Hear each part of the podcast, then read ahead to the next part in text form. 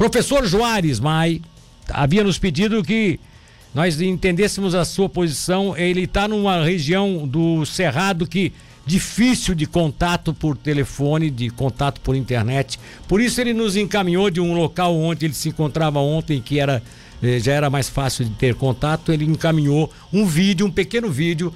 Eh, rapidamente a gente vai apresentar esse vídeo e depois da apresentação dele no vídeo, vamos apresentar aqui algumas das fotos que ele encaminhou pra gente, fotos lindas da região do Cerrado. Vamos ouvir a, a, a participação do, do, inicialmente do professor Joares. Vamos lá.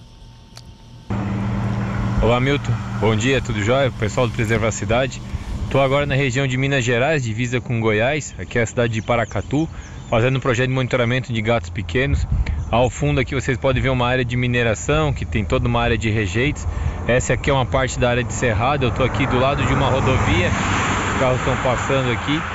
E essa é uma das áreas que a gente monitora, a gente tem a armadilha um pouco para trás.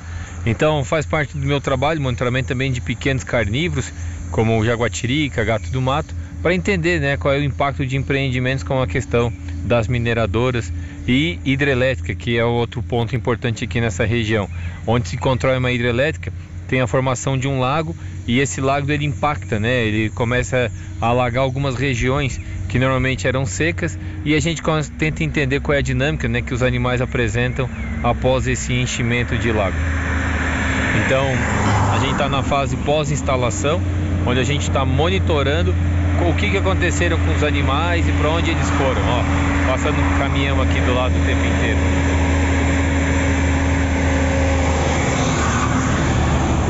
Então a gente, o que a gente faz agora é capturar os animais, colocar o radicolar e ver para onde esses animais migram, né? Então aqui nesse local onde tem uma mineração, os animais não conseguem viver nessa região e eles acabam migrando para áreas como essa área aqui de encosta, né?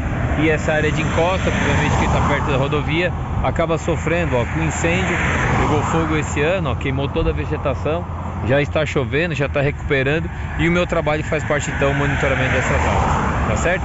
Vou deixar vocês com algumas imagens por aí e logo logo mando mais informações aqui direto do Cerrado Brasileiro.